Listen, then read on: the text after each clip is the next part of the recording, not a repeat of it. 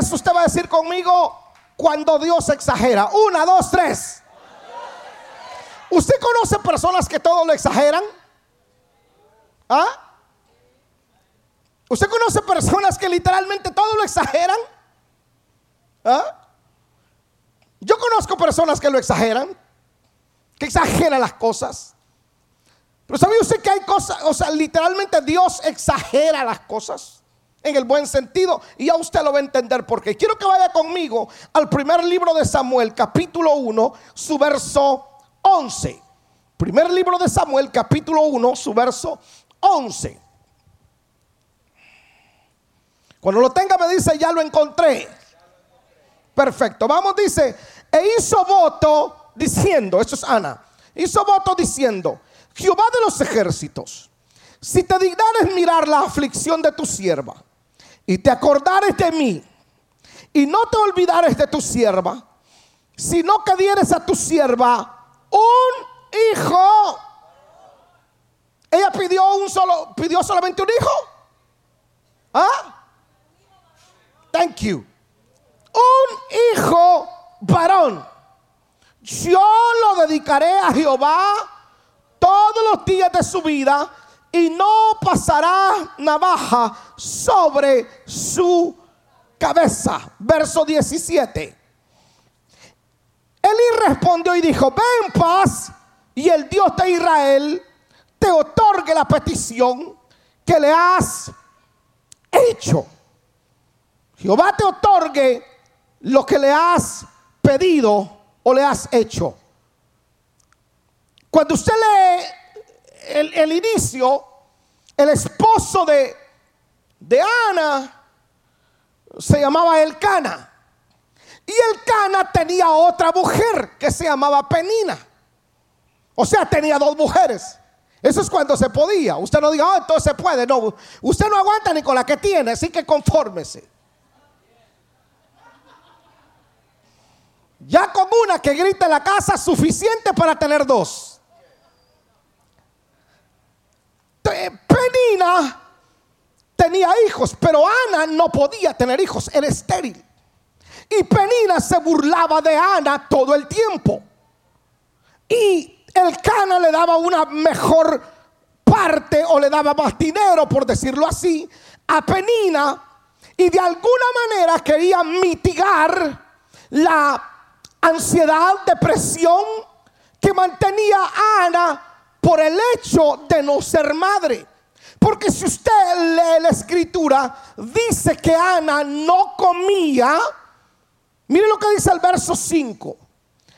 Pero a Ana daba una parte escogida porque amaba a Ana, aunque Jehová no le había concedido tener hijos. Y su rival la irritaba enojándola y entristeciéndola porque Jehová no le había concedido tener hijos. O sea, la irritaba, la molestaba. Y esto provocaba que Ana, esto provocó que Ana entrara en depresión, podemos pensar, porque Ana pasaba llorando y no quería comer por todo lo que le acontecía. No solamente era estéril, sino que había una persona que le amargaba su existencia recordándole lo que ella no tenía. Era muy difícil la vida de Ana. Pero hubo un momento en la vida de Ana en la cual ella se fastidió. Llegó a su límite. Y Ana dice, no, espéreme, yo, yo, de nada sirve que yo me ponga a discutir con el marido, de nada sirve que yo me ponga a pelear con Penina, porque no voy a resolver nada discutiendo con él, ni tampoco con ella. Así que Ana fue directamente a quien le podía resolver el asunto.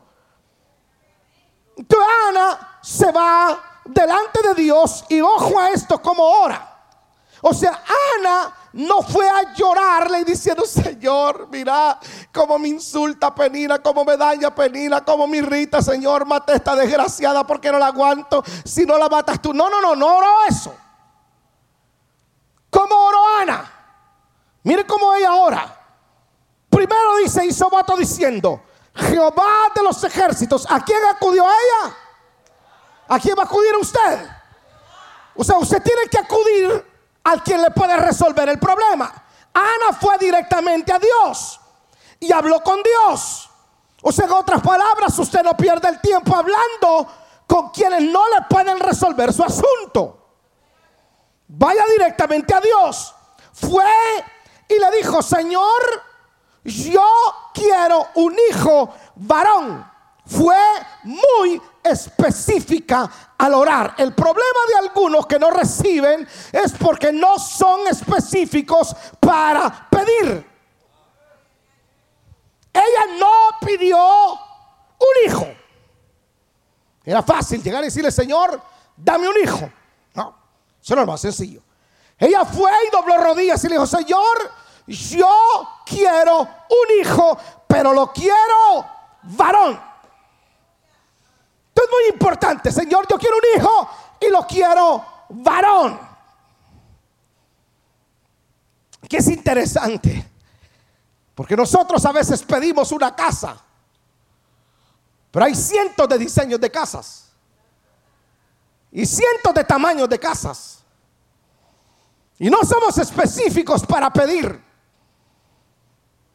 O sea, aquí a veces la gente pierde el tiempo orando, perdón, algunos pierden el tiempo orando porque no son específicos. Señor, dame un marido. Hay millones de maridos que usted puede tener. Entonces, como no es específica, el primer espantapájaro que le pasa por enfrente es si usted deduce que es el marido que pidió, Señor, dame una esposa, dame una mujer. Y como no es específico, la primera escoba con falda que pasa, con esa se embarca. ¿Estamos claros? Dice el doctor Paul Yoguicho que en cierta ocasión él necesitaba una bicicleta para moverse de ciudad en ciudad. El pastor Cho era el pastor de la iglesia más grande del mundo. El año pasado, si no estoy mal, pasó la presencia del Señor. Pero él en su momento él fue y le dijo, Señor, yo quiero un escritorio. Yo quiero una bicicleta y quiero una silla, un escritorio y una silla para mi oficina. Y quiero una bicicleta. Y se levantó de orar. Y entonces él fue delante de la congregación. Miles de personas. Imagínense que él tenía un promedio de, cuando yo leí su primer libro, tenía 500 mil miembros. Una sola iglesia. Entonces él se paró delante de esos miles de coreanos y les dice, señores, ya tengo una bicicleta y ya tengo un escritorio y ya tengo mi silla. Y entonces todo el mundo aplaudió, pero él no tenía nada. Y entonces él terminó el servicio y se fue caminando. Detrás de él venían unos tres jóvenes curiosos que nunca faltan en las iglesias. Venían tres jóvenes caminando detrás de él. Y entonces él volteaba y dice, ¿a dónde van? Le dice, a su casa. A mi casa. ¿Qué quieren en mi casa? Queremos ver la silla. Queremos ver el escritorio. Y también queremos ver la bicicleta. Porque él había dicho que la bicicleta él la quería montañesa. Y entonces los jóvenes, la curiosidad de ellos es que querían ver el escritorio, la silla y la bicicleta. Y entonces él, para no dañar la fe, les dice, ok, síganme. Y él iba pensando cómo resolver el problema porque ellos querían ver las cosas. Cuando entran a las casas, los jóvenes coreanos daban vueltas por toda la casa o el cuarto que tenía y no miraban ni el escritorio, ni la silla, ni la bicicleta. Así que él estaba pensando cómo decirles, y le dice, pastor, usted nos mintió porque no hay silla, no hay escritorio y no hay bicicleta. Y le dice, sí, sí, sí la hay, sí la hay. Y le dice, ¿dónde está? Y le dice, aquí. Y le dice, ¿cómo aquí? Sí, sí, estoy preñado de eso y la tengo que dar a luz. Y solo necesito que ustedes me den tres días para que esto salga a la luz. Ok, era muy arriesgado. Él comenzó a orar y ayunar porque él necesitaba eso en tres días. Y estando en oración le dice, Señor, yo tengo un problema porque yo testifiqué delante de la congregación que tú me habías provisto. Y si no aparece, yo quedaré como mentiroso. Y tú también. Así que dame la silla, dame el escritorio y dame la bicicleta. Y el Señor le habla, le dice, yo no tengo problema con darte la silla, el escritorio, la bicicleta. El problema que yo tengo, David le dice, es que yo no sé cuál darte. Porque escritorios hay muchos, sillas hay muchas y bicicletas hay muchas. ¿De qué color quieres la bicicleta? ¿De qué madera quieres el escritorio? Yo necesito que tú me digas. Y él entendió y le dijo, quiero un escritorio de caoba, quiero una silla con rueditas de esas que me pueda deslizar y quiero una bicicleta color rojo, montañés estilo americana. Y se levantó y le dijo, muchas gracias por lo que me diste. Y se levantó y él dice, el doctor Cho dice, que inmediatamente el oro específico entró una paz que le quitó completamente la confusión. Al día siguiente recibe tres paquetes de los Estados Unidos de un misionero norteamericano que le dice, en esas tres cajas vale, dice, una silla, porque yo estaba en Estados Unidos y Dios me habló hace semanas que te enviara estos tres paquetes. Te envío una bicicleta montañesa color rojo con velocidades. Te envío un escritorio que lo tienes que armar color eh, caoba de madera filipina y te envío una, una silla con rueditas para que te puedas deslizar.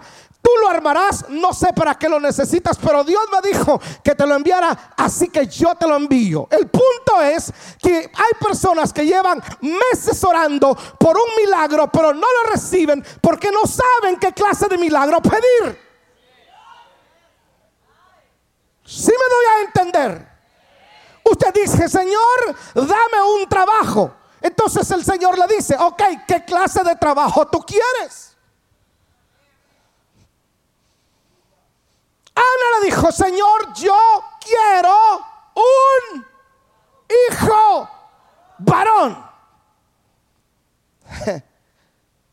Pero esto se va a poner más bueno todavía. La forma de pedir tuya puede que incomode a algunos. Puede que a algunos no les guste como tú pides. El tema es que algunos de nosotros siempre le ponemos atención a aquellos que murmuran cuando nosotros pedimos. Mire lo que dice el verso 13. Pero Ana hablaba en su corazón y solamente se movían sus labios y su voz no se oía. Y Elí, el sacerdote, no yo, y Elí la tuvo por ebria. Y le dice, entonces Elí, ¿hasta cuándo estarás ebria? Digiere tu vino. O sea, Elí no pudo entender la petición de Ana. El punto aquí familia es que tu oración específica pueda que moleste a algunos que estén cerca de ti. Porque no todos se alegrarán con el éxito tuyo. No esperes que todos aplaudan la bendición tuya.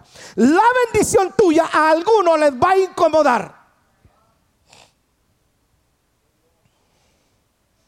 Tú oras por un esposo y el Señor te da esposo. Y te sale cocinero, trabajador, amoroso, detallista. Me estoy describiendo yo? Detallista. Y entonces inmediatamente aparecen los haters y comienzan a hablar mal de algo que Dios, que tú pediste y que Dios te proveyó. Hay un dicho que dice que a nadie le gustan ver ojos bonitos en caras ajenas. No sé cómo lo dicen en su país, pero a nadie le gusta el éxito de otros. Son pocos los que van a aplaudir tu bendición. El tema es que aquí Ana fue muy específica en pedir. Yo le voy a pedir a Dios y en definitiva es Dios el que me va a proveer lo que yo le estoy pidiendo, aunque a otros les incomode. Vamos, levante sus manos y diga conmigo, Señor, yo de aquí en adelante te voy a pedir y voy a ser específico en pedirte. ¿Qué casa quiere? ¿Qué clase de trabajo? ¿Qué clase de familia? Entonces el verso 14, Elí saca conclusiones de la petición de Ana y la critica. Y le dice, tú estás ebria. Cuando tú eres específico en pedir algo, en algún momento la crítica va a aparecer, pero debes de enfrentar la crítica. ¿Cómo la vas a enfrentar? En el capítulo 2 está como Ana enfrenta la crítica. Mire lo que dice el capítulo 2. ¿Cómo dice su Biblia? ¿No dice su Biblia ahí el cántico de Ana? La reina Valera dice ahí el cántico de Ana. Capítulo 2 del 1 de Samuel dice, y Ana oró y dijo, mi corazón se regocija. Ah, perfecto. ¿Cómo estaba hace unos días Ana? Amargada, entristecida, deprimida. Ahora, Ana, que fue específica en pedir un hijo varón, Ahora Ana ya no tiene depresión. Ahora Ana ya no tiene ansiedad. Ahora Ana tiene la paz que sobrepasa todo entendimiento y entonces puede cantar.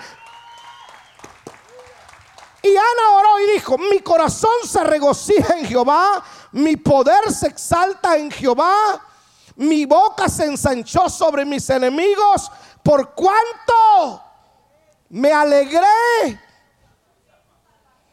en su salvación. Y luego dice, no hay santo como Jehová. ¿A quién le estaba dando gloria a Ana? A quien le había resuelto su petición. Ahora fíjese bien, aquí viene lo interesante de esto. Ella pidió un hijo varón, pero Dios no le dio un hijo varón solamente.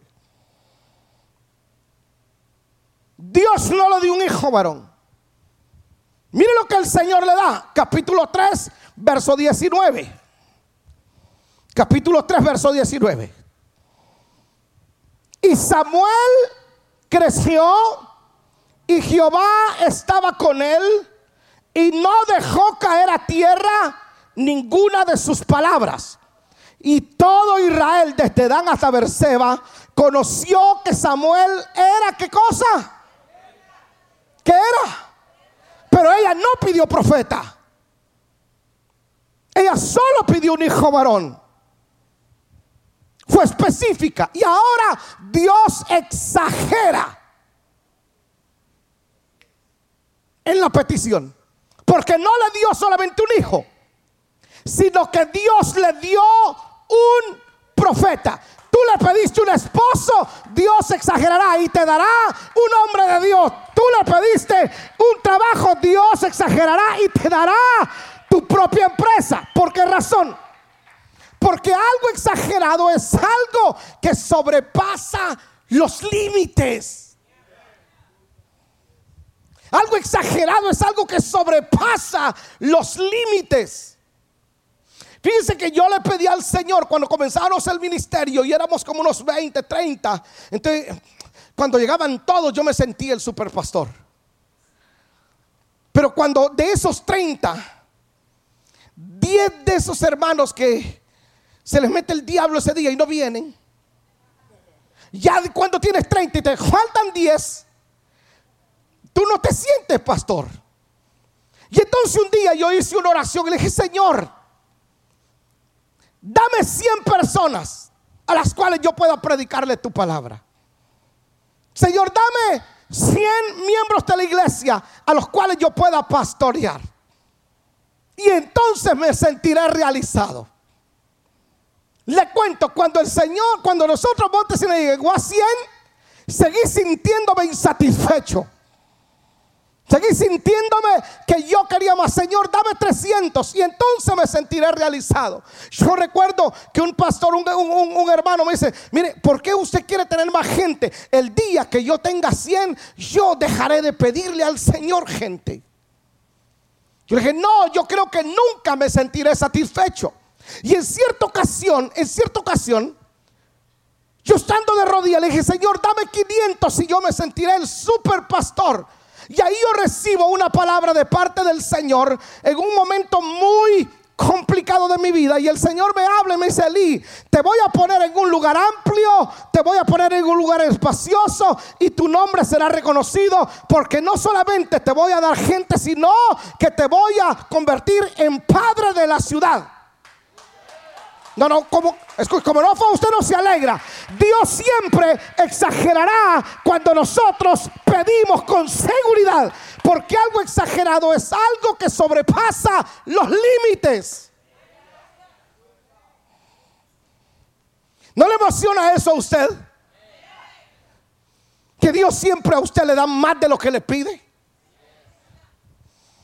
Tú le pides una empresa, Dios no te da una empresa solamente. Dios está pensando en darte todo un consorcio. Dios está pensando en darte una cadena. Tú le pides al Señor un hijo y Dios exagera en darte no un hijo, sino que Dios te da un profeta. Y pudiera ser que en el transcurso del cumplimiento de la palabra se le pelen los cables a tu hijo o a tu hija. Pero la palabra que el Señor te da, dice la escritura, y no cayó ni una sola de las palabras. Vamos, si yo fuera usted, yo aplaudiera mejor no dejó caer ni una sola palabra. Ni una sola palabra de la que Dios le habló a Ana dejó caer. Porque algo exagerado es algo que sobrepasa los límites. Pero escuche esto, algo exagerado es algo excesivo. Es algo excesivo. Y a mí me emociona eso cuando vengo a pedirle al Señor. Por eso desde, que entró eso en mi corazón, de construirle templo al Señor, otro templo, yo se lo pedí tal vez un poquito fuera de lo que normalmente pienso que es una iglesia latina en los Estados Unidos. Solamente las he visto yo en, en, en manos de los anglos. Yo le pedí al Señor, Señor, yo quiero, la quiero redondo, un mini, un, coliseo con pantallas por todos lados. En el hallway, cuando usted entre al hallway, usted mirará ahí la historia de T.D. Joshua, de Billy Graham. Usted entrará en la historia de Gigi Ávila. Usted mirará, va, va, a ser un hallway donde no sé si usted ha caminado por el aeropuerto de Atlanta. Cuando usted entra al aeropuerto de Atlanta y está la cultura afroamericana y usted sigue caminando y está otra, otro, un montón de pajaritos, es algo único. Yo no lo he visto en ningún lado en los aeropuertos. Entonces, cuando usted entre a Montesina y al nuevo edificio, usted encontrará en el paseo, en el paseo de la fama de los grandes hombres de Dios, la historia de estos hombres. Escuche, dame un segundo. El techo, yo le dije, Señor, yo quiero el techo, el techo transparente. Quiero el techo transparente, las sillas que sean sillas de esas cómodas de cine que usted se sienta y hasta se hunde y usted se puede dormir tranquilo. Usted, usted ahí se va a dormir y deje que yo predique. Pero dije, Señor, yo quiero que, el, santuario, que la silla en el espaldar ya tenga una, un, iPad para que ahí esté la Biblia, le salga ahí enfrente a usted y al lado usted pueda traer su cafecito y poner su café ahí y tomar su cafecito ahí. Claro, usted se va a llevar el vaso, por supuesto. Usted dice, pastor, pero ¿por qué usted está pidiendo algo así? Porque Dios es exagerado cuando se trata de bendecir a aquellos que en Él confían. Yo no sé usted, pero yo voy a seguir creciendo que Dios va a exagerar con el milagro que usted le está pidiendo. Yo sí estoy creyendo que a usted uno de estos días el Señor le va a dar excesivamente lo que usted le ha pedido. Le voy a predicar solamente a aquellos que quieran creer esta mañana. Pueda que usted le esté pidiendo solamente, Señor, dame un cuartito donde hacer eh, corte de pelo. Y el Señor le dice, no, esa es tu petición. Quiero exagerar. Te voy a dar una, una, una, una sala de belleza completa. Pueda que usted le esté pidiendo un estudio donde grabar canciones. El Señor le dice, mira, ¿sabes qué? Te voy a dar un estudio con todo. Pueda que usted le esté pidiendo al Señor solamente una carrera básica para su hijo. El Señor le dice, mira, ¿sabes qué? Te voy a dar no solamente la beca de tus hijos para que sean los mejores en la universidad. Dios va a exagerar en algún momento con usted. Le va a suceder esto. Yo lo estoy creyendo. Si a Ana le pasó, me puede pasar a mí también. Vamos, levante sus manos y diga conmigo, Dios, exagera conmigo, por favor.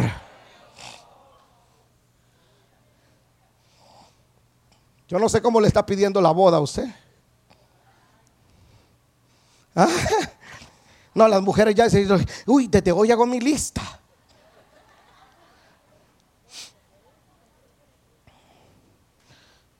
Oh, gloria a Dios. Mire qué interesante. Ya, ya concluyo. le dije que quiero ser corto para que usted vaya a comer tranquilo. Mire qué interesante que Ana se levanta después que ora con la seguridad de que iba a ser madre.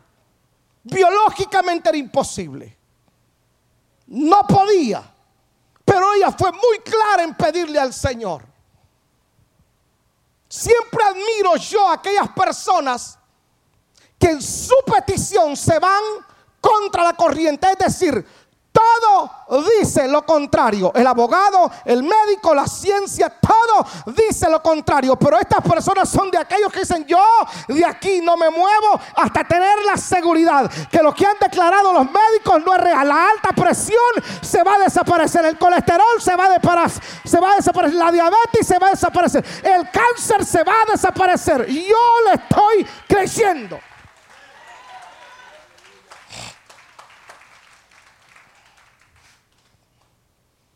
Cosas exageradas que Dios hace que no tienen, hermano, a veces sentido.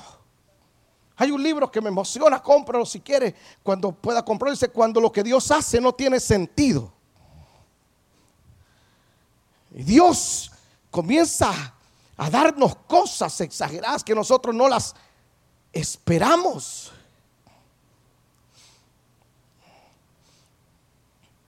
¿Quién iba a pensar?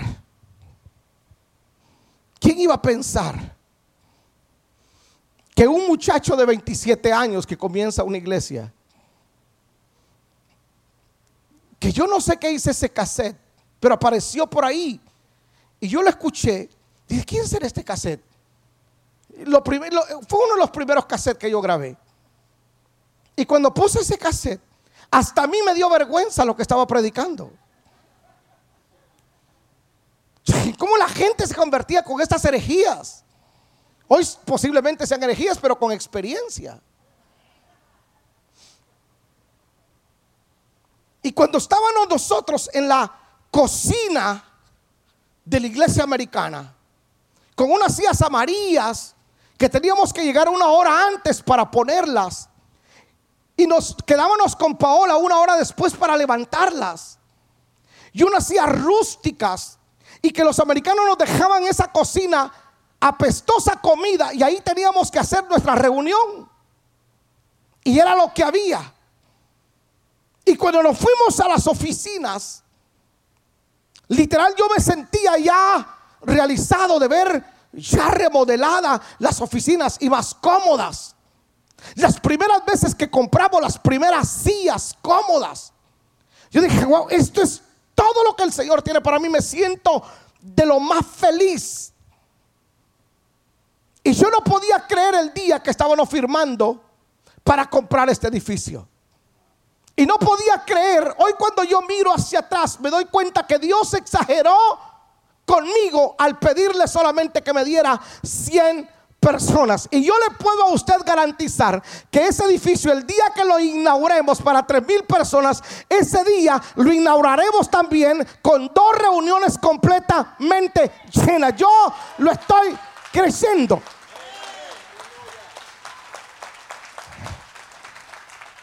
Y una iglesia que nace con, con siete personas, todos de Guatemala, yo jamás me imaginé que iba a pastorear 22 naciones en una sola congregación.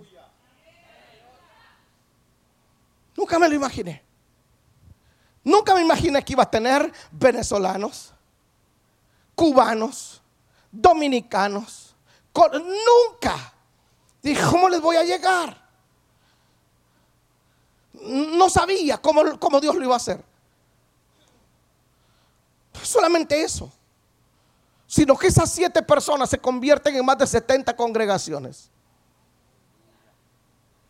Y hoy, de alguna manera, me veo en la penosa necesidad de decirle no a algunas invitaciones por no dejarlos a ustedes.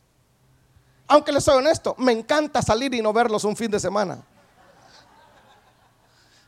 Liberarme de ustedes un fin de semana es como liberar, quitarme estrés un poquito. Por eso no deje usted de creer y sea específico cuando le pide usted al Señor. Y cuando usted le sea específico, le prometo que usted se va a levantar del altar con algo interno, con una paz interna. Y esa paz es la que a usted le va a dar testimonio que su oración ha sido escuchada por aquel que puede responderle, que va a exagerar en algún momento, señores, usted se va a dar cuenta que Dios exagera en aquello que usted le ha pedido.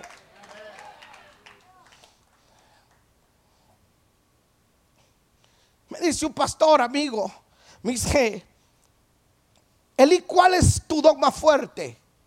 Y le dije, mi dogma fuerte es el don de la fe. Porque hago cosas que casi nadie haría y no las hago porque me dé el presupuesto. Normalmente cada proyecto al cual me he metido, me he metido no porque tenga la plata, sino porque a veces empujo a Dios a que me bendiga a que Dios intervenga por mí. Porque yo a veces me pongo a imaginar, pienso que Dios dice, tengo que bendecir a este loco porque si no me va a quedar a hacer mal, me, va, a poner en problema la gente. Entonces yo empujo a Dios porque cada proyecto al que me he metido, si he sido específico, le he dicho, Señor, yo lo único que he hecho es creer tu palabra y Él ha exagerado, eh, hermano, en todo lo que yo le he pedido, Dios ha exagerado. No porque yo sea un niño bonito, sino porque soy específico en lo que pido. Si yo fuera usted, cada vez que me fuera al altar, fuera con una lista. El punto es que algunos gastan más tiempo en llorar que en hablar. ¿Usted ha visto gente? Bueno, no, no ha visto, sino que usted algunas veces se ha escuchado como ora. De hecho, no ora, llora. Y no se trata de llorar. Hay momentos en el cual llora, pues llora todo lo que puedas. Pero cuando se trata de pedir y se trata de tu futuro y se trata de tu felicidad, yo quiero ser específico. ¿Ah? Señor, yo quiero que sanes a esta persona. Cada vez que a mí me dice alguien, pastor, ore por esta necesidad que tengo, yo no puedo inventar en esa oración. Yo voy y le digo, Señor, me pidieron esta necesidad. La hermana fulana me pidió esta petición por el cáncer que tiene su familiar, por la diabetes que tiene. Por favor, Señor, sanala. Haz que su páncreas produzca, Señor, la insulina, produzca, haz que su hígado funcione bien, haz que su sangre se le limpie, Señor, que la presión le baje. Yo soy muy específico y la gente dice, wow, mire, pastor, le pedí la petición y, y sucedió el milagro. Claro, porque yo le soy claro a Dios en lo que yo necesito. ¿Qué pidió Ana? ¿Qué va a pedir usted?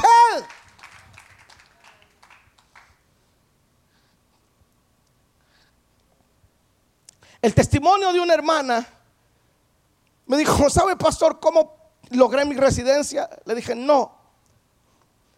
Yo metí en mi cartera, yo le pedí la residencia a un familiar mío y recorté una tarjeta del tamaño de la residencia. Y con lapicero yo le puse la ella la dibujó y la metió en su cartera. Y le puso una foto de ella ahí. Entonces ella todos los días le decía, Señor, gracias por mi residencia. Gracias por mi residencia. Señor, ya tengo mi residencia. Escucha esto. Señor, y yo un día la voy a recoger en el buzón de mi casa. Ahí va a aparecer. Y entonces ella me testificaba eso.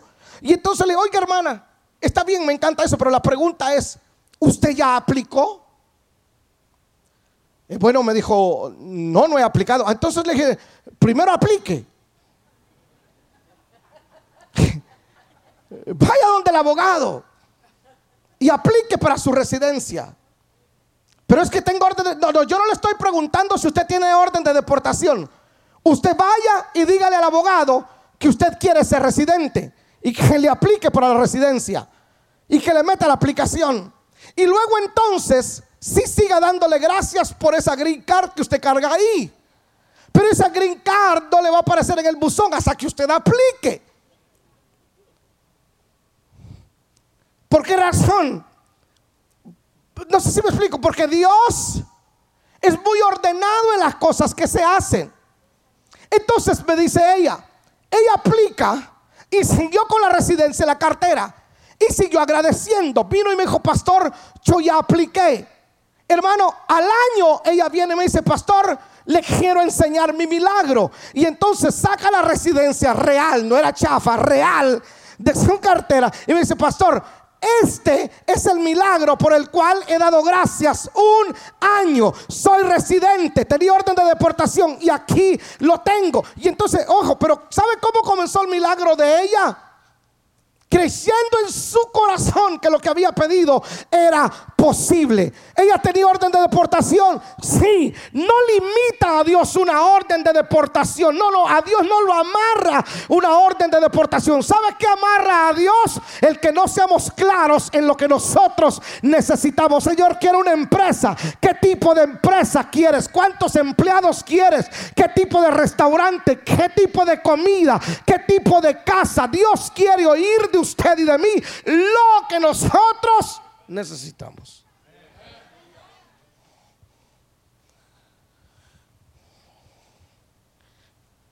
¿Qué pidió Abraham? Un hijo. ¿Qué le dio Dios?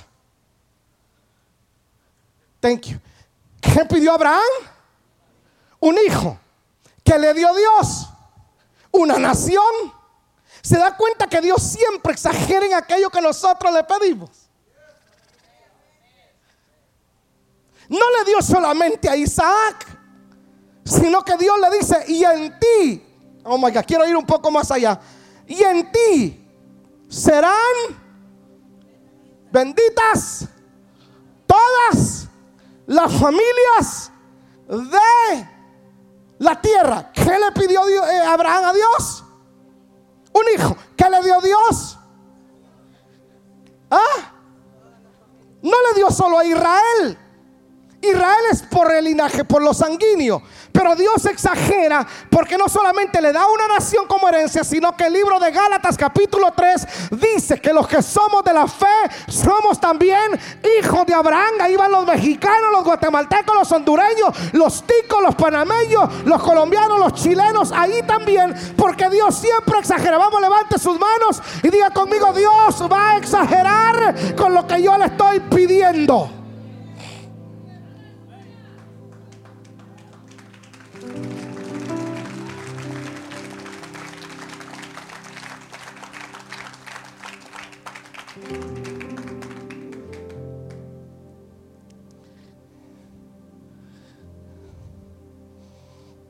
¿Se incomoda Dios porque tú estés bien? No. No nos incomoda, le place.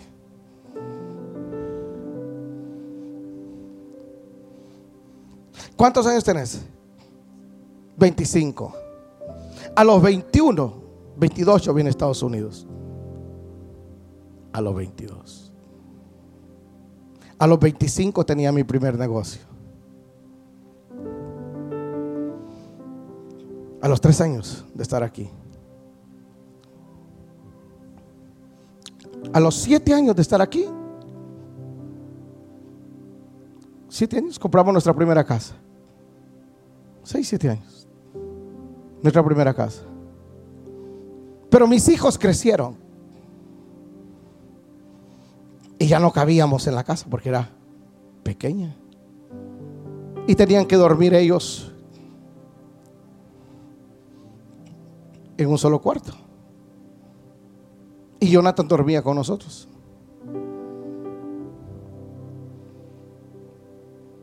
Y yo un día en la recesión, yo estaba haciendo trabajo en una casa. Y entonces me le quedé viendo a una casa muy grande. Y entonces hice, solamente dije esto, Señor, tú un día me darás una casa como esta. Para que mis hijos vivan cada quien en su cuarto. Y yo iba cómodo también. Solo eso le dije y seguí trabajando. Y en el 2006, 7 me dice un realtor, ¿por qué no vende su casa? Y vaya a ver esta colonia. Están muy cómodas las casas. Cuando fui a ver la casa, era mucho más grande, quizás el doble de, lo que yo había dicho. Señor, un día me darás una casa como esta. Y entonces mi mente me traiciona y dice, uy, el mortgage no lo logro pagar. Esto es muy grande. Y me fui. Le dije, pero vender mi casa ahorita en recesión será tan difícil. No llega a visitar una hermana y le dice, me gusta su casa. Le voy a decir a mi esposo que nos quedemos con ella. Le digo, ¿en serio? Sí. Y la vendimos, fue un negocio rápido. Y a esa casa nosotros le perdimos plata porque era la recesión. Pero en la otra, yo le pedí una casa mediana. Pero en la otra que me mandaron, cuando nosotros estábamos firmando, la casa que era dos tantos más de lo que yo había pedido. Y el precio era relativamente baja. O sea, como que Dios dice, te la voy a dar, pero voy a esperar que la economía truene para dártela y te voy a sorprender. Y el día que nosotros estábamos firmando y cuando yo pagaba los mortgages, yo me daba cuenta que algunos hermanos pagaban por el apartamento en esta área, pagaban casi lo mismo por lo que yo pagaba por una casa tres tantos más que un apartamento. 15 años llevo viviendo ahí. Pero a esa casa no le puedo meter piscina porque su división está muy pequeña. Y siempre he querido tener piscina para mis nietos.